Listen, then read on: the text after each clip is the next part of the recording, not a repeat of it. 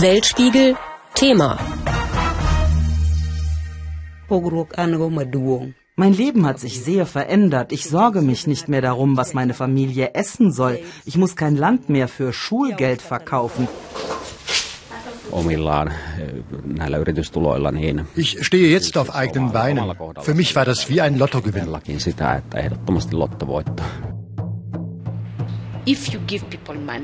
Wenn man Menschen Geld gibt, sind sie in der Lage, richtige Entscheidungen zu treffen.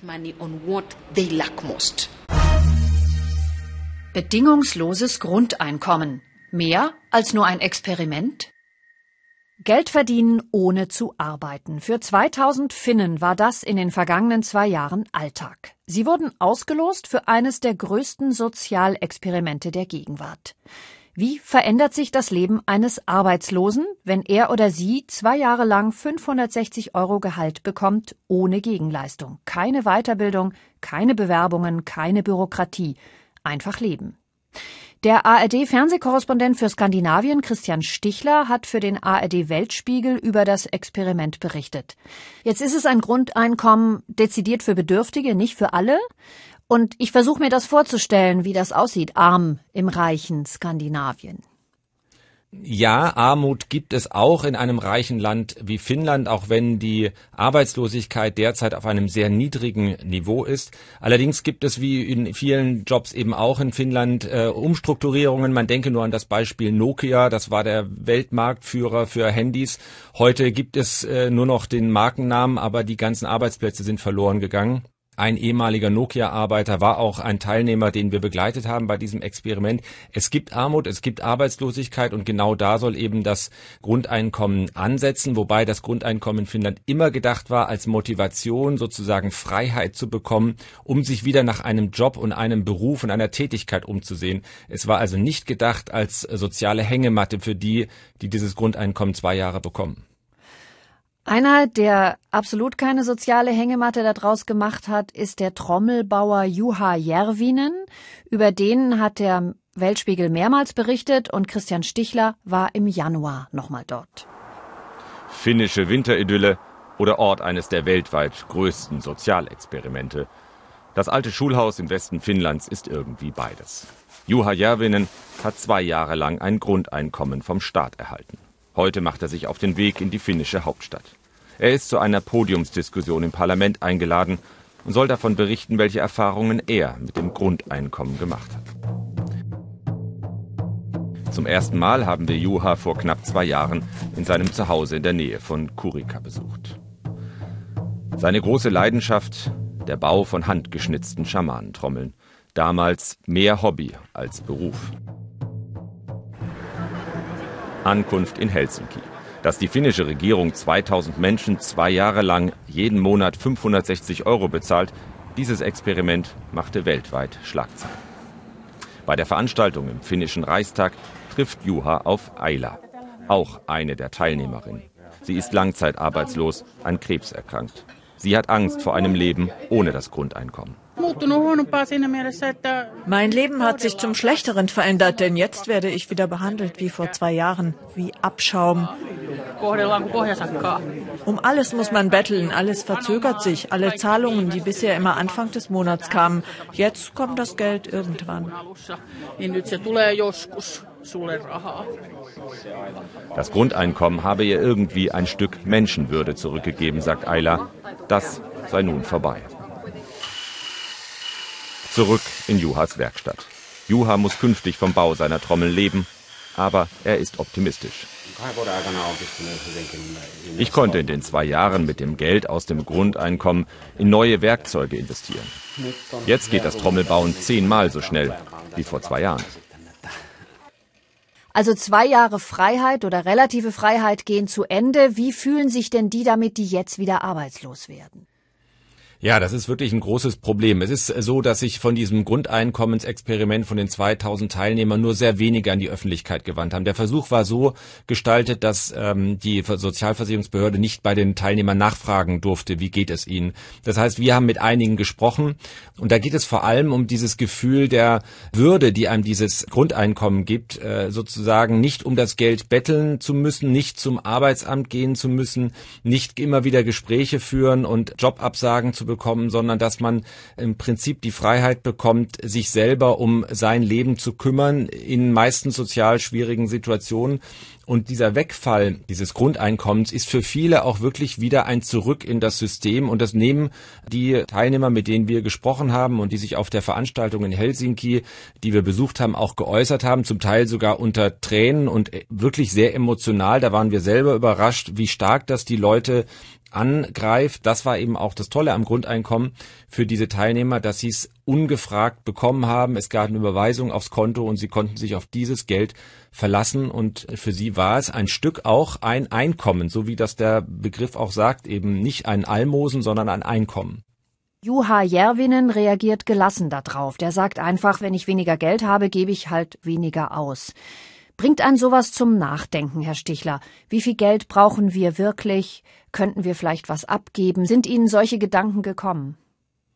Absolut. Bei den Dreharbeiten, gerade mit Juha, kommt man schon manchmal ins Grübeln, ob das, was wir sozusagen für unseren Lebensunterhalt benötigen, wirklich notwendig ist. Juha lebt ein sehr einfaches Leben. Er sagt selber, was braucht man außer etwas Strom im kalten finnischen Winter und ein paar Lebensmittel. Ich finde, da lernt man schon viel, auch als Reporter, wenn man so jemanden äh, besucht und mal in dessen Leben reinblickt. So gesehen zeigt das schon, auch mit weniger Geld kann man auskommen. Allerdings ist auch klar, diese Familie, die wir besucht haben von Juha, kann alleine von den 560 Euro im Monat natürlich nicht leben, sondern das ist die Basis, die er bekommt. Und seine Frau hat einen festen Job und verdient sozusagen dazu. Nur so kommen die mit acht Leuten über die Runden. Jetzt ist ja immer die entscheidende Frage, wie man es finanziert. Wie haben das die Finnen gemacht? Ja, am Ende hat das der Staat finanziert, indirekt durch die Sozialversicherungsbehörde Kela, die auch zum Beispiel für die Arbeitslosenhilfe und andere soziale Leistungen in Finnland äh, zuständig ist.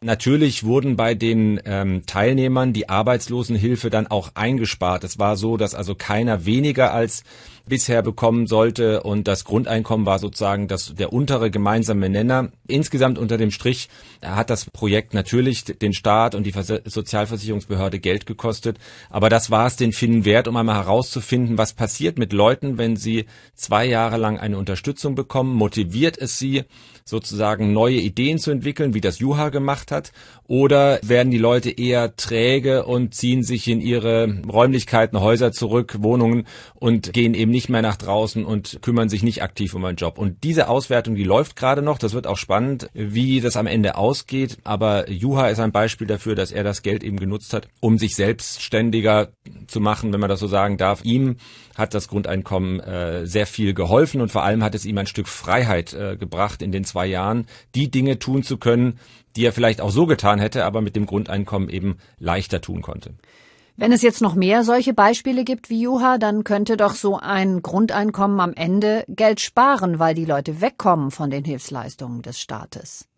Ja, das ist ja auch eigentlich die große Hoffnung, die die Befürworter des Grundeinkommens mit diesem Modell verbunden haben, dass sich am Ende vielleicht herausstellt, dass der Staat sogar Geld einspart. Also das wäre natürlich ein perfektes Ergebnis, um das möglicherweise auch in größerem Umfang ähm, zu übertragen. Nun ist ja schon das nächste Experiment geplant. Das soll Aktivierungsmodell heißen und da bekommt nur derjenige Geld, der nachweislich arbeitet. Für mich klingt das wie das Gegenteil von bedingungslos. Das stimmt. Das ist im Prinzip genau das Gegenteil, nämlich das bedingungslose Grundeinkommen. Und so war es in Finnland ja auch, sagt er gerade, dass man nichts dafür tun muss. Also man kann sich theoretisch auch in die Hängematte legen und kriegt trotzdem das Geld. Die finnische Regierung mit diesem neuen Versuch, dem Aktivierungsmodell, verfolgt vor allem ein Ziel, und das ist, die Leute wieder in den Arbeitsmarkt zu bringen, also sozusagen zu aktivieren. Das steckt auch dahinter, dass man eben verpflichtet ist, und sei es dann eben irgendwie wohltätige Arbeit zu tun, die irgendeinem guten Zweck dient, aber dass man zumindest arbeitet für sein Geld. Dieser Grundsatz, ich muss etwas tun, damit ich etwas bekomme, der äh, findet sich in diesem neuen Modell Es ist so, dass in Finnland verschiedene Modelle ausprobiert werden. Es gibt Überlegungen, über das britische Modell eines staatlichen Kredits für Arbeitslose nachzudenken. Es sind viele Modelle im Augenblick und da ist, wie gesagt, das Aktivierungsmodell eines, das Grundeinkommen war ein anderes. Das bedingungslose Grundeinkommen als Experiment in Finnland ist zu Ende gegangen. Darüber berichtete der ARD-Fernsehkorrespondent Christian Stichler aus Stockholm. Weltspiegel Kontext. Bedingungsloses Grundeinkommen muss nicht unbedingt von einer Regierung ausbezahlt werden. Auch private Spender können Geld verteilen, über Organisationen wie Give Directly zum Beispiel. Diese in den USA gegründete Vereinigung verteilt seit bald zehn Jahren Einkommen in Afrika, mit Schwerpunkt in Kenia. Linda Staude ist ARD-Hörfunkkorrespondentin in Nairobi und beobachtet die Arbeit von Give Directly seit einigen Jahren. Frau Staude, Geldspenden für die Armen in Afrika, das ist jetzt nicht gerade eine originelle Idee, oder doch? Ja, Geld als Geld spenden ist eine originelle Idee, denn normalerweise sind die traditionellen Hilfsorganisationen eher damit beschäftigt, Güter irgendeiner Art auszuliefern oder irgendwas zu bauen für die Menschen, die hier bedürftig sind. Dass man tatsächlich den Bedürftigen das Geld selber in die Hand gibt, auf das sie selbst entscheiden können, was sie davon kaufen, was sie am nötigsten brauchen und äh, auf eigene Faust dann losziehen, das ist relativ einmalig. Nun redet ja niemand gerne über Armut. Das heißt, ich stelle mir das nicht so einfach vor, die Leute zu finden, die auch erzählen, was sie jetzt mit dem Geld machen. Wie haben Sie die dazu gebracht, mit ihnen zu reden? Also es ist äh, relativ einfach mit den Menschen darüber zu reden, was ihnen fehlt. Mit mir zu reden war relativ einfach, weil sie beschreiben das sehr detailliert und sagen genau, wo es bei ihnen hakt. Für die Organisation selber und die Mitarbeiter der Organisation ist das gar nicht nötig, weil das ist ja ein bedingungsloses Geld, was sie bekommen. Also die kriegen das Geld, entweder ein monatliches Grundeinkommen oder eine Einmalzahlung äh, und können damit tatsächlich machen, was sie wollen. Das Einzige, was eben ist, sie müssen bedürftig sein. Und wie das dann in der Praxis aussieht, so eine Einmalzahlung, das hat sich Linda Staude in einem Dorf im Westen Kenias angesehen. Rose Obiero hackt Unkraut zwischen säuberlich gepflanzten Reihen von sprießendem Grün. Groundnut-Pflanzen, eine Art Erdnüsse. Auf einem kleinen Feld daneben wächst junger Mais, erst ein paar Dutzend Zentimeter hoch. Ich habe drei Säcke Mais als Saatgut gekauft und die Groundnuts gepflanzt, sechs Dosen für dieses Feld. Das Geld dafür hat sie von Give Directly bekommen. Die amerikanische Organisation unterstützt seit 2010 extrem arme Kenianer mit Bargeld. 1000 Dollar pro Haushalt, ohne jede Bedingung für ihre Verwendung. Mein Leben hat sich sehr verändert. Ich sorge mich nicht mehr darum, was meine Familie essen soll. Ich muss kein Land mehr für Schulgeld verkaufen. Jetzt kann ich es behalten und es bringt mehr Einkommen. Wenn ich zum Beispiel die Groundnuts ernte, verkaufe ich sie nur, wenn es mir etwas bringt. Die Betroffenen wissen am besten, was sie am nötigsten brauchen. Das ist das Prinzip, nach dem Give Directly arbeitet, sagt Sprecherin Caroline Teti. Bargeld funktioniert. Die Leute geben es nicht für Alkohol aus oder zum Vergnügen. Sie verschwenden es nicht. Wenn man Menschen Geld gibt, gibt man ihnen eine Wahl, die Möglichkeit, selbst über ihr Leben zu entscheiden.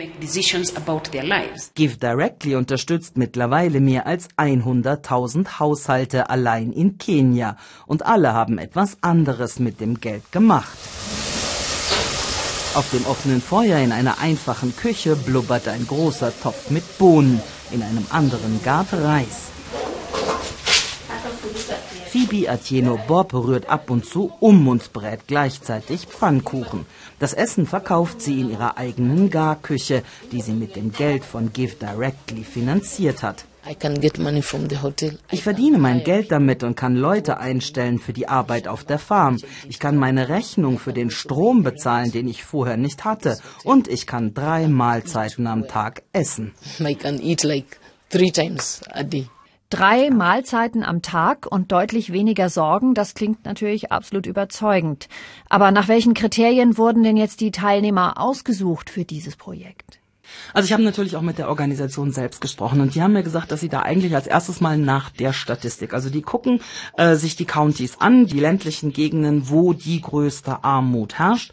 Und äh, es gibt Dörfer hier, wo also wirklich 80 Prozent der Menschen weniger als zwei Dollar am Tag verdienen, also das ist die offizielle internationale Armutsgrenze.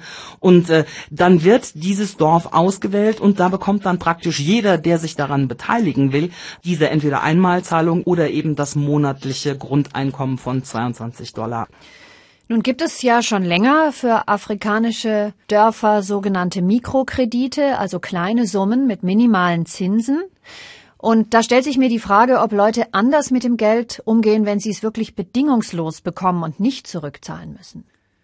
Ja, der äh, wichtige Punkt dabei ist nicht zurückzahlen müssen, weil die Mikrokredite, die sind halt eben kein Geschenk, sondern sie sind ein Kredit. Und irgendwann muss halt genug Profit aus dem Geld erwirtschaftet werden, um diesen Kredit auch zurückzahlen zu können.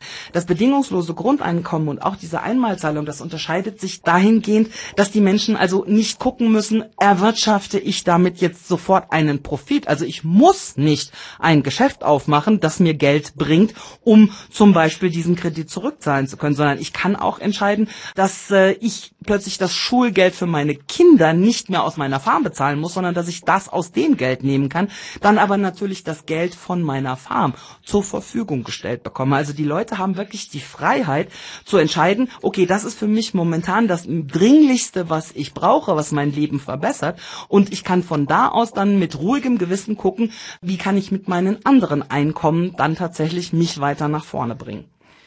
Das klingt jetzt absolut so, als wäre so ein Hauptgegenargument gegen das bedingungslose Grundeinkommen, nämlich dass die Leute dann faul werden könnten oder das Geld verprassen könnten, dass das überhaupt nicht zieht. Oder hat die Organisation Give Directly solche Fälle auch gehabt? Also sie haben keinen einzigen berichtet. Ich habe ja mehrfach mit denen schon gesprochen und äh, sie sagen halt wirklich, die Zahlen sprechen für sich. Also dass sich das Leben ihrer äh, Begünstigten tatsächlich verbessert hat, dass die Ernährungslage sich verbessert hat und äh, dass der Weg aus der Armut zwar nicht natürlich mit 22 Dollar im Monat nicht vollzogen ist, aber dass man ihnen sozusagen geholfen hat, ihn zu beginnen und die größten Probleme schon einmal zu lösen. Also dass die Leute wirklich angefangen haben und sagen, oh, ich krieg jetzt 22 Dollar oder ich habe eine einmalige Summe von 1000 Dollar Dollar. Das klingt erstmal viel, aber es ist auf die Dauer gesehen, ist es natürlich nicht viel. Also das ist einfach äh, kein, kein Anreiz, sich dann hinzusetzen und zu sagen, okay, jetzt brauche ich nie wieder was zu arbeiten, weil das einfach nicht äh, dafür ausreicht. Jetzt befürchte ich mal, dass es in Kenia sehr viel mehr arme Leute gibt, als die, die jetzt in den Genuss dieser Zahlungen gekommen sind. Das sind ja schon mehr als 100.000 Haushalte inzwischen, aber trotzdem noch wenig, denke ich. Wie geht's Ihnen denn, Linda Staude, wenn Sie jetzt als Hörfunkkorrespondentin in so einem Dorf stehen, wo die Leute bettelarm sind, wo sie kein Geld haben, um ihre Kinder in die Schule zu schicken? Haben Sie da so einen Reflex, ich zahle das jetzt, oder haben Sie ein schlechtes Gewissen, weil Sie es natürlich nicht für alle zahlen können? Das ist genau der Punkt. Natürlich hat man erstmal den Reflex, oh, da muss ich jetzt helfen. Aber das ist natürlich auch so ein bisschen diese Arroganz des Westens, dass man denkt, ach, die armen Menschen, die können das ja auch alle nicht alleine.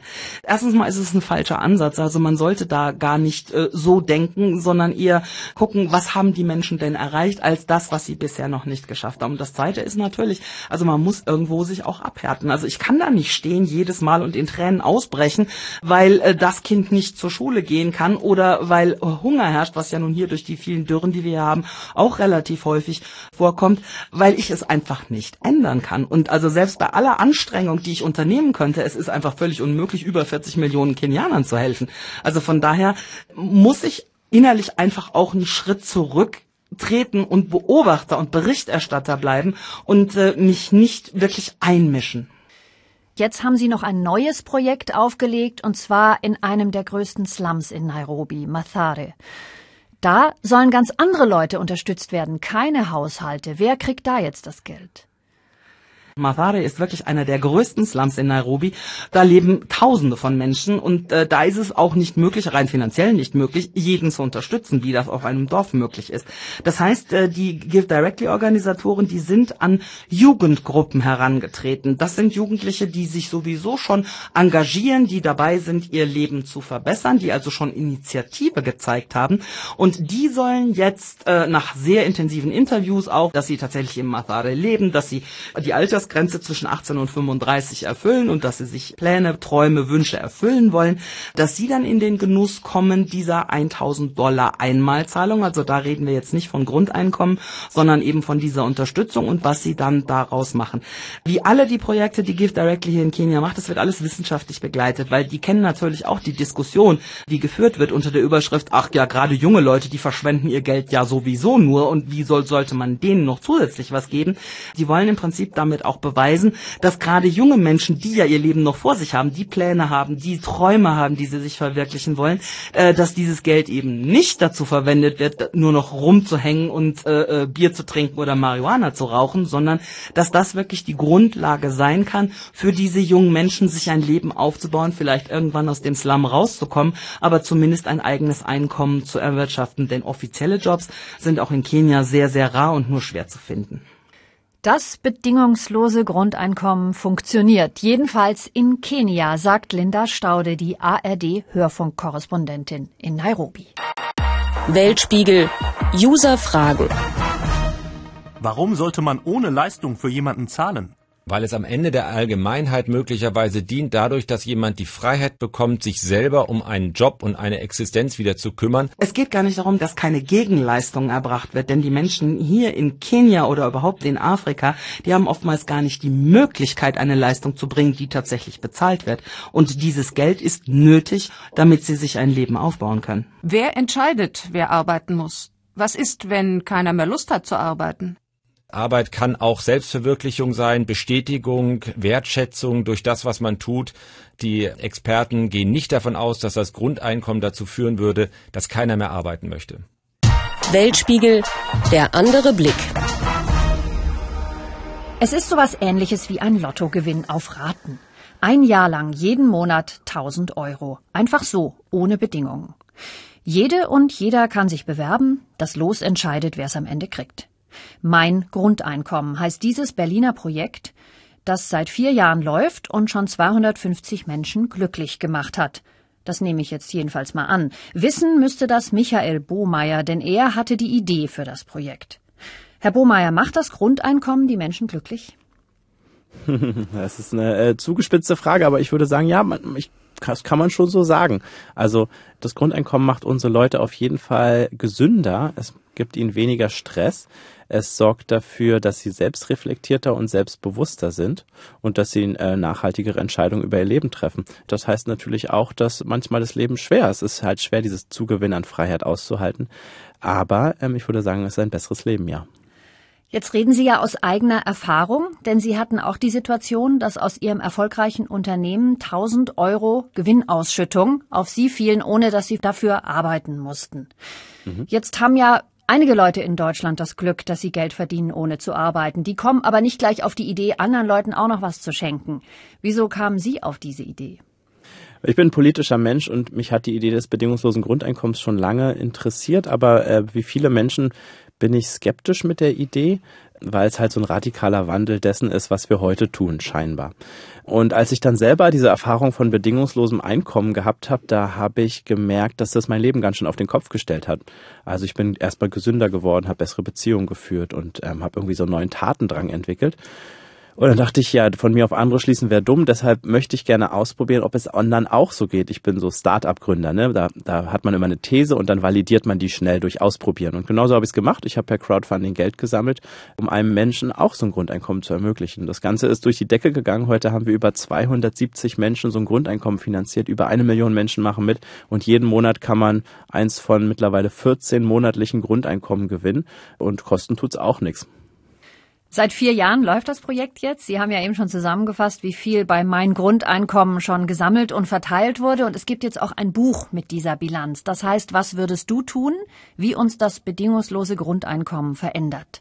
Dafür sind Claudia Cornelsen und Sie, Michael Bohmeier, durch Deutschland gereist und haben Grundeinkommenempfänger befragt. Welche Geschichte ist Ihnen denn da am stärksten in Erinnerung geblieben? Das sind ganz bunte Geschichten. Wir haben nämlich von der Rentnerin bis zur, zum Baby und von obdachlos bis verbeamtet und Millionärserbe alle Leute dabei, die erstaunlicherweise ähnliches berichten. Es gibt ganz spektakuläre Geschichten, aber mir ist vor allem hängen geblieben, dass zwei Leute bei uns zufälligerweise die Morbus Crohn-Krankheit hatten, eine psychosomatische Erkrankung, die immer dann schlimmer wurde, wenn sie sich mit den Behörden rumschlagen mussten oder Existenzängste hatten. Und seitdem die das Grundeinkommen haben, kamen bei beiden unabhängig voneinander keine Schübe mehr. Und die haben bis heute ihre Tabletten abgesetzt. Beide haben drei Jahre lang kein Grundeinkommen mehr und trotzdem äh, kam diese Krankheit mit neuen Schüben nicht zurück. Und das zeigt, wie sehr die Existenzangst, die übrigens beide vorher nicht bewusst auf dem Schirm hatten, die sind beide so aus der Mittelschicht, unsere Gesundheit, unsere Psyche beeinflusst und damit natürlich auch die Art und Weise, wie wir agieren, wie wir politisch agieren, wie wir im Job agieren. Und es zeigt, dass man, wenn man Grundeinkommen hat, dass die Angst ein Stück weit abgemildert ist, die Menschen ja aufblühen und natürlich auch besser arbeiten können, dabei gesünder leben und weniger Kosten produzieren. Ich finde, das Grundeinkommen klingt auch ein bisschen nach Gerechtigkeit, nach mehr Gerechtigkeit. Also könnte das auch eine Stellschraube sein, mit der mehr Chancengleichheit hergestellt wird zwischen Männern und Frauen, zwischen gebildeten und weniger gebildeten Leuten. Also die Schere, die wir in Deutschland haben an vielen Stellen, könnte man die ein bisschen schließen durch das Grundeinkommen. Ja, ich glaube schon. Also erstmal, wir haben einkommensmäßig nicht so ein riesiges Problem in Deutschland. Wir haben vor allem ein Vermögensungleichgewicht. Das würde ein Grundeinkommen nur zu Teilen beheben. Da braucht man auf jeden Fall auch noch andere politische Maßnahmen. Aber das Grundeinkommen setzt ein bisschen an einem anderen Punkt an. Es ist zum Stück weit je nach Modell auch eine Umverteilung von Geld innerhalb der Gesellschaft. Aber wir haben festgestellt bei unseren Gesprächen, dass das Problem heute mit der Chancengerechtigkeit bei den Leuten nicht unbedingt das Geld ist, sondern eher so das Mindset, würde ich mal sagen. Also natürlich äh, können prekäre Leute theoretisch einen Bildungskredit aufnehmen, studieren, Aufstieg durch Bildung hinlegen und am Ende alles zurückzahlen. Aber in dieses Risiko zu gehen, dafür fehlt das Bewusstsein, dafür fehlt der Mut und das ist total nachvollziehbar, weil wenn diese Menschen fallen, fallen sie ins Bodenlose. Viele andere Menschen in unserer Gesellschaft haben längst so eine Art Grundeinkommensgefühl, weil sie wissen, am Ende sind meine Eltern oder mein Netzwerk für mich da. Wer Sicherheit hat, der kann mutig sein und ähm, auch wenn es gar nicht so eine langfristige Sicherheit ist, ist es ein Grund, sich jetzt mal auszuprobieren. Wir haben viele Leute, die sich selbstständig gemacht haben, die ihre Ehe, ja, wo die Frau eigentlich dem Mann untergeordnet war, in Frage stellen konnten, die Scheidungspapiere auf den Tisch geknallt haben, aber dann besser auf Augenhöhe verhandeln konnten und die Ehe dadurch zum Beispiel gerettet haben, weil jetzt mehr Gerechtigkeit herrschte. Jetzt ist ja Ihr Grundeinkommen oder das Projekt Mein Grundeinkommen ganz bewusst nicht wie in anderen Ländern für Bedürftige gedacht, sondern wirklich für jeden oder jede. Wird im Moment durch eine Gruppe Menschen finanziert, die eben dafür was geben. Aber wenn wir mal träumen und es wirklich auf Deutschland ausdehnen wollten, wie ließe sich sowas finanzieren? Erstmal, es ist ganz wichtig, dass Grundeinkommen nicht nur bedingungslos ist, sondern auch für alle Menschen. Das ist nämlich ein Trick. Denn erst dadurch, dass wir es allen geben, kommt man aus dieser wir gegen euch Logik raus, aus diesen Neiddebatten, die wir haben, aus der Stigmatisierung, ihr seid die Bedürftigen und wir sind die, die es bezahlen. Und dennoch ist es nicht so, dass mit einem Grundeinkommen jeder 1000 Euro mehr in der Tasche hat, wie unser Projekt fälschlicherweise suggeriert. Oft wird auch die falsche Rechnung aufgemacht. 80 Millionen Menschen mal 12.000 Euro, das ist ja mehr als der Sozialhaushalt. Grundeinkommen heißt nicht zusätzliches Geld für alle, sondern grundsätzliches. Es wächst in die existierenden Einkommen von unten hinein und ähm, alle Menschen kriegen es ja am Monatsanfang als Vertrauensvorschuss, aber alle Menschen beteiligen sich auch in seiner Finanzierung. Äh, da gibt es verschiedene Modelle mit unterschiedlichen Steuern, aber immer muss man sozusagen das Grundeinkommen mit der Steuer verrechnen. Das heißt, in der Mittelschicht würden die meisten gar keine Veränderung merken am Konto. In der Unterschicht hätten Leute teilweise ein bisschen mehr und je nach Umverteilungsmodell in der Oberschicht etwas weniger. Aber alle ist gemeinsam, dass sie jeden Monat mit ähnlicheren Chancen starten und dass niemand ins Bodenlose fallen kann. Und ich glaube, das wird die Angst aus unserer Gesellschaft nehmen. Die wirkt ja heute nicht nur bei Hartz-IV-Empfängern, sondern die Angst abzustürzen, die haben ja Menschen bis in die obere Mittelschicht hinein. Und die macht was mit dem gesellschaftlichen Klima, die lähmt uns und spaltet uns. Jetzt haben Sie schon ein Reizwort genannt, nämlich Umverteilung. Da gibt's ja auch viele Leute, die zucken zusammen in Deutschland, wenn sie dieses Wort hören. Wie würden Sie denn denen nun wieder ihre Angst nehmen vor so einem Grundeinkommen? Da gibt's ja wunderbare Forschung dazu. Da hat man sich alle möglichen gesellschaftlichen Parameter angeguckt, wie Lebenserwartung, Gesundheit, Lebenszufriedenheit, äh, Selbstmordraten und so weiter. Und in all den Ländern, wo die Einkommensunterschiede nicht so groß sind, die äh, schneiden bei all diesen Faktoren am allerbesten ab. Gesellschaften, die gleicher sind, sind gesünder. Und das gilt übrigens auch für die Reichen innerhalb dieser Gesellschaft, weil auch die dann ein längeres Leben haben und glücklicher sind. Das ist erstmal das grundsätzliche Plädoyer für Umverteilung. Es gibt durchaus Grundeinkommensmodelle. Also Grundeinkommen ist keine klassisch linke Idee. Es gibt Befürworter in allen Lagern. Es gibt auch Grundeinkommensmodelle, die sind als neoliberal verschrien, die ein geringes Maß an Umverteilung nur wollen. Und das ist durchaus auch möglich, denn man kann ja auch sozusagen andere Sozialleistungen, die eh kleiner sind, also Hartz IV, BAföG, Elterngeld, Kindergeld, all diese Sachen, die man mit Grundeinkommen gar nicht mehr bräuchte, weil ein Grundeinkommen höher wäre, die könnte man sparen, damit den Verwaltungsaufwand sparen. Und wir müssen uns vergegenwärtigen, wir haben heute schon eine Art Grundeinkommen mit Hartz IV.